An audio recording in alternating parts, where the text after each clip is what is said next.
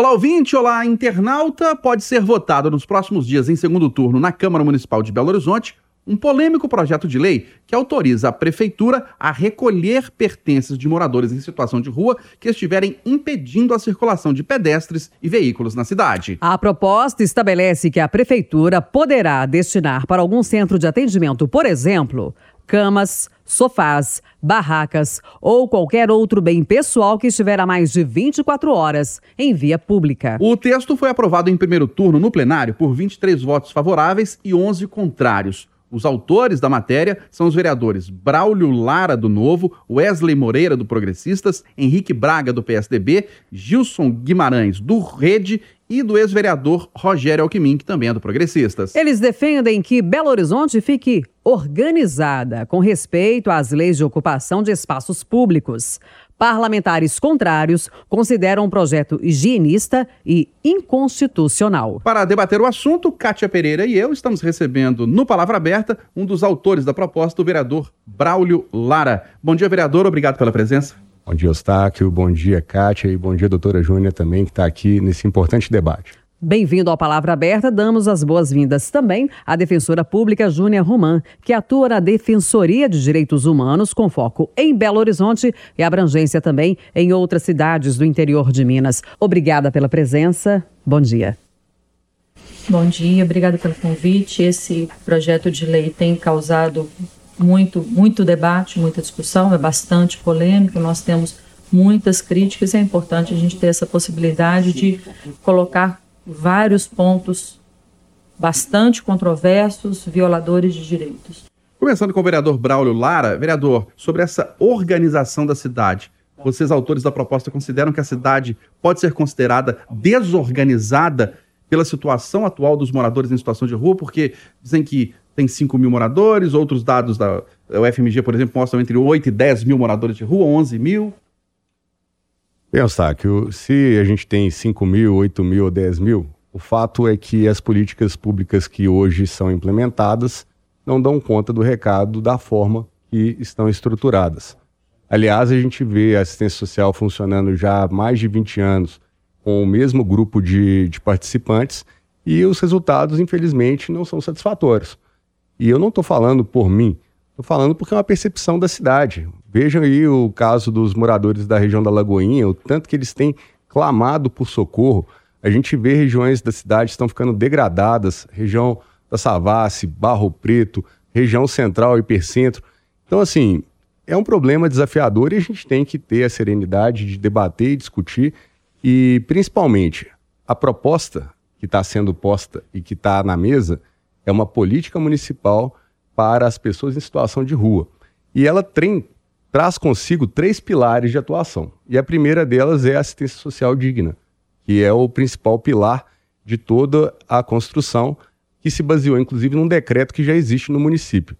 O segundo pilar, importante também, traz sim a organização do espaço público, porque a gente precisa de disponibilizar os serviços e entender de fato que rua não é lugar de morar. E por fim, que todo programa social tem que tentar criar uma porta de saída e a gente enxerga que a reinserção para o mercado de trabalho, a conseguir com que essas pessoas consigam se sustentar, ter sua dignidade restaurada por ter renda e poder assim caminhar, são saídas. Mas o objetivo do projeto é de criar o arcabouço e, e estrutura jurídica para que a gente construa as ferramentas para atuação. Então, é, tem matérias que são polêmicas, a gente reconhece isso, mas o objetivo foi trazer todos os pontos de vista e tentar criar, de fato, um ponto comum para a gente poder atuar com segurança e respeitando, obviamente, todos os princípios e legislações vigentes no nosso país. E qual seria a assistência social digna aos moradores de rua pelo projeto? Então, nós temos vários pontos, mas os encaminhamentos principais de, de acolhimento, de encaminhamento, por exemplo, para tratamentos necessários, se forem, principalmente aquelas pessoas que já estão, é, foram alvejadas aí pelos vícios, né, tanto do álcool quanto das drogas. Nós temos a questão da habitação, porque hoje, dentro das correntes mais fortes hoje, é, que tratam do tema morador de rua, a questão do moradia primeiro, né, que vem importada aí do inglês housing first, isso tudo é importante de ser implementado. E se a gente não se estruturar para fazer, vai continuar tudo da forma que está.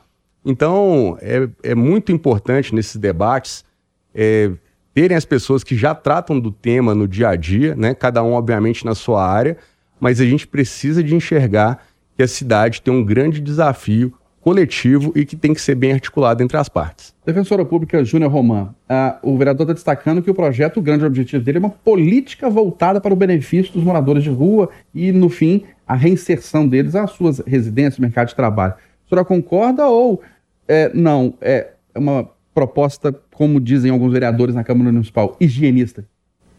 Então, é, não concordo que seja uma política, um avanço na política. Eu, eu acho que é mesmo uma política bastante higienista. Ela está com foco em quem ter, tem interesse em tirar as pessoas da rua e não nas pessoas que ali estão na rua. Eu concordo é, que rua não é um lugar de moradia, nem as pessoas que estão em situação de rua querem estar morando ali. A questão é que a, a saída para a rua é o programa mesmo de moradia primeiro.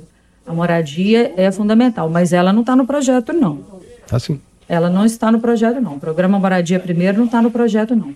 O que tem aí no projeto é encaminhamento de pessoas para a comunidade terapêutica, devolução de pessoas para a família, é, e a gente precisa é, entender que as pessoas que estão em situação de rua, elas estão principalmente para um sistema é, econômico que é bastante um sistema econômico que é bastante excludente, então é principalmente por falta de, de trabalho, por as pessoas não se encaixarem nas caixinhas exatas que o sistema capitalista exige, é, que as pessoas vão é, para a situação de rua. Mas as pessoas muitas vezes estão com os laços familiares fragilizados ou rompidos. Então, voltar para a família é, é, é atitude mais inadequada possível, porque aquela família muitas vezes não é, funcionou como família para aquela pessoa ou foi até grande violadora de direitos, que é muito frequente, por exemplo, com meninas e crianças que saem, fogem de, de abusos dentro da família,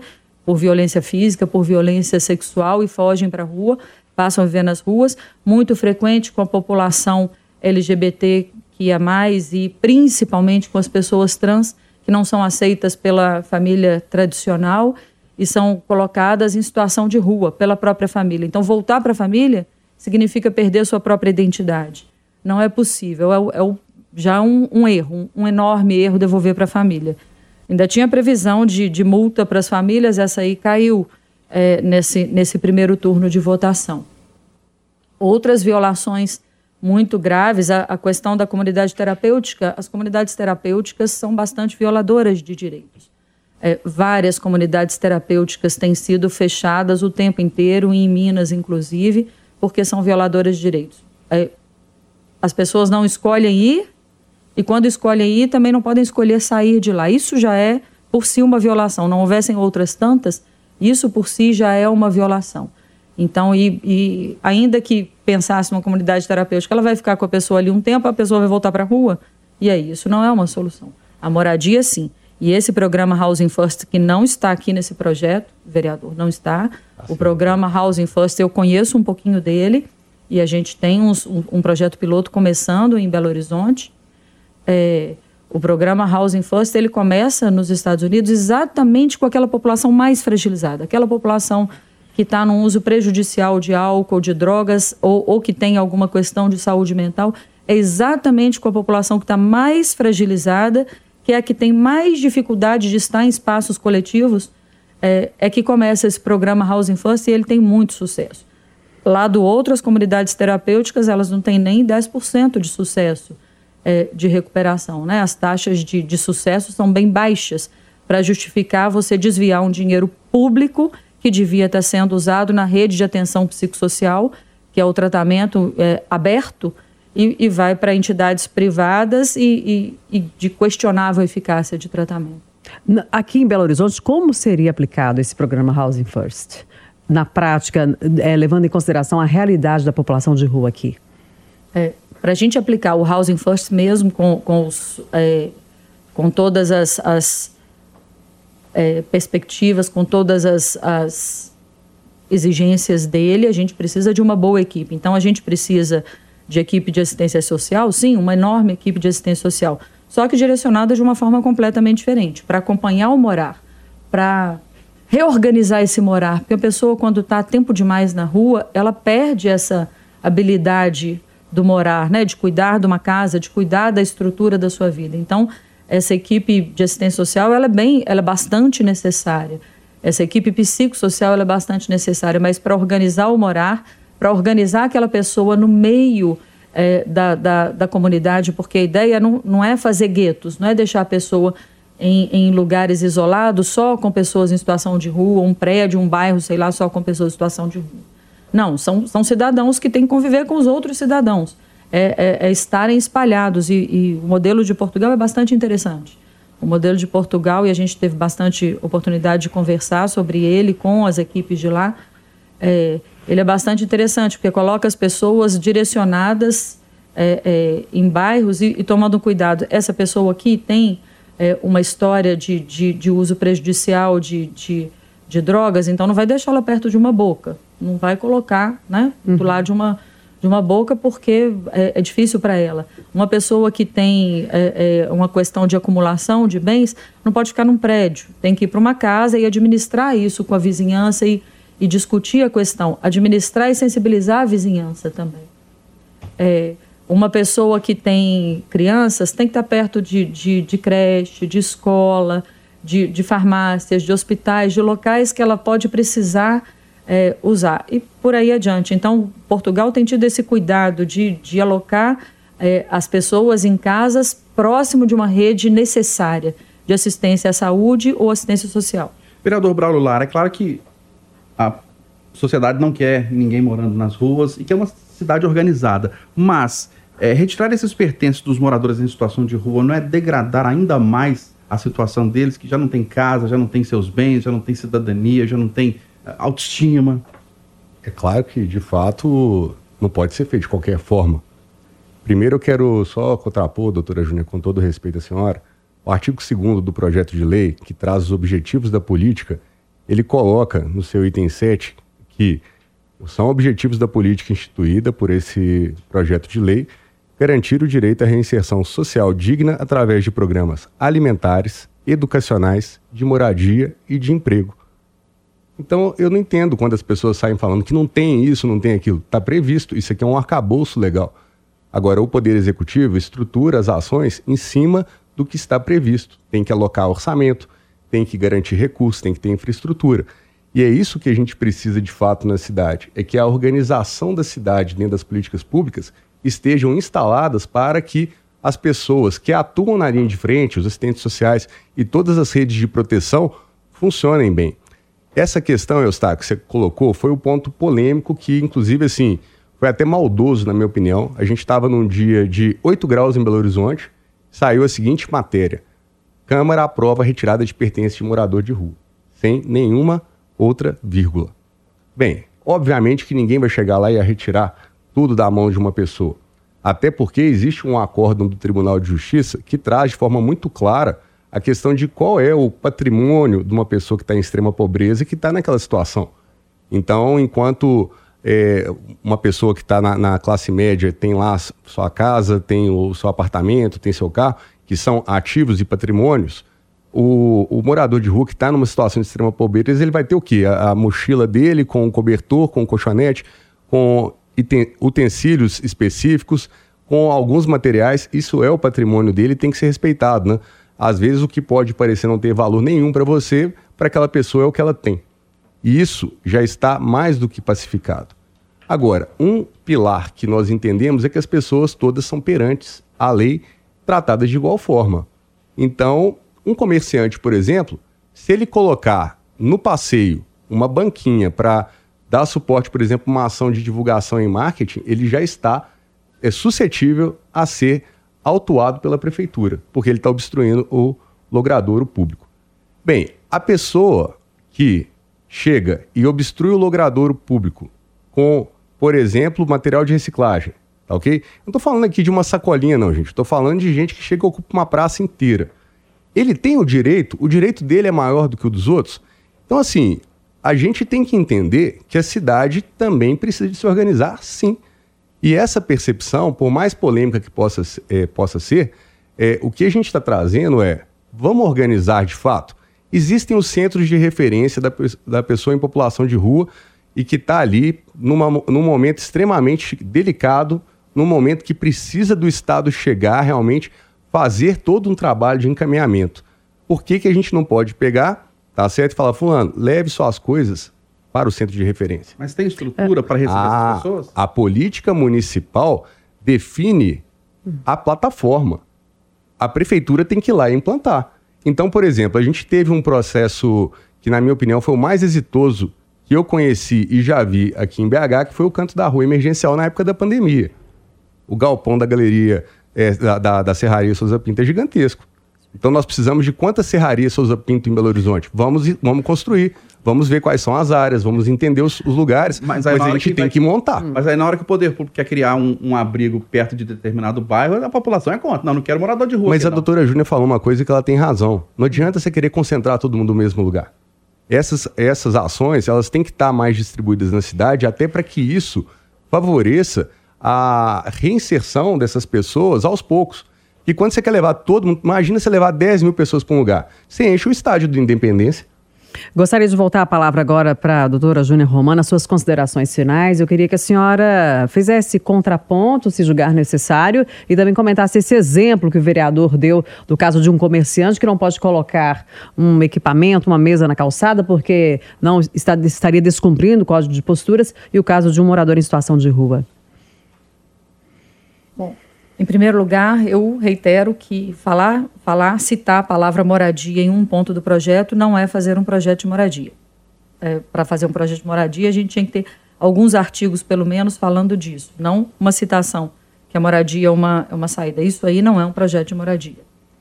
É, em segundo, colocando um pouco essa questão do recolhimento de pertences, a gente tem uma decisão transitada em julgado do Tribunal de Justiça de Minas Gerais, que veio a partir de uma ação do coletivo Margarida Alves, a gente é, acompanhou muito de perto. Eu estava lá no dia do julgamento, a gente acompanhou bastante de perto, embora não seja uma ação da Defensoria Pública.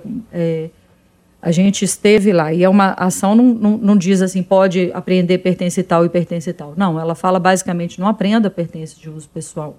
E o projeto de lei está falando para retirar colchões, inclusive.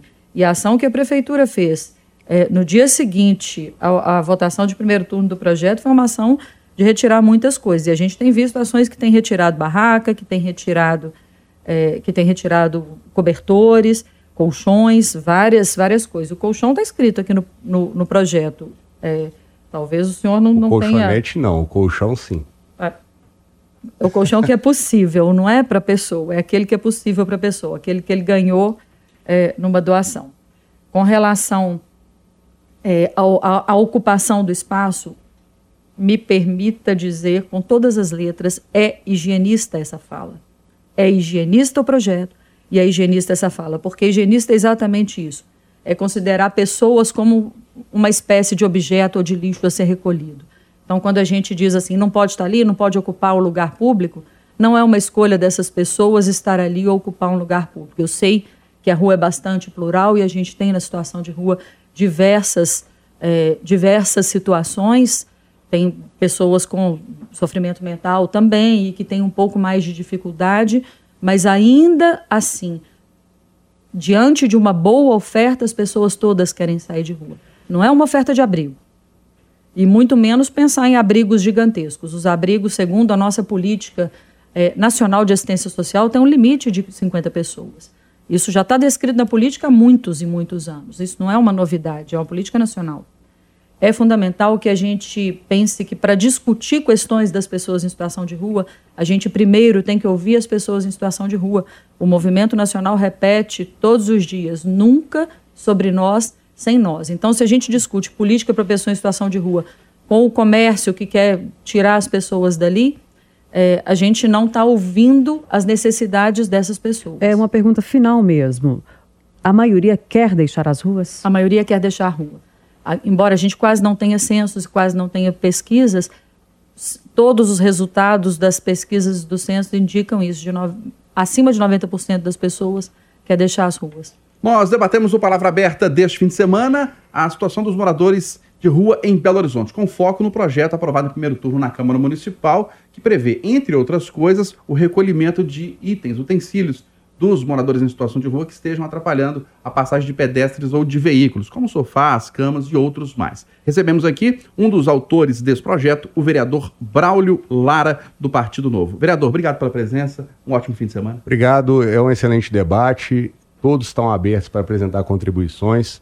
Eu acho que alguns rótulos que foram colocados para o projeto é, são indignos, porque se tivesse tudo funcionando, o arcabouço normativo da cidade já tinha dado, dado conta do recado e não é isso que a gente vê.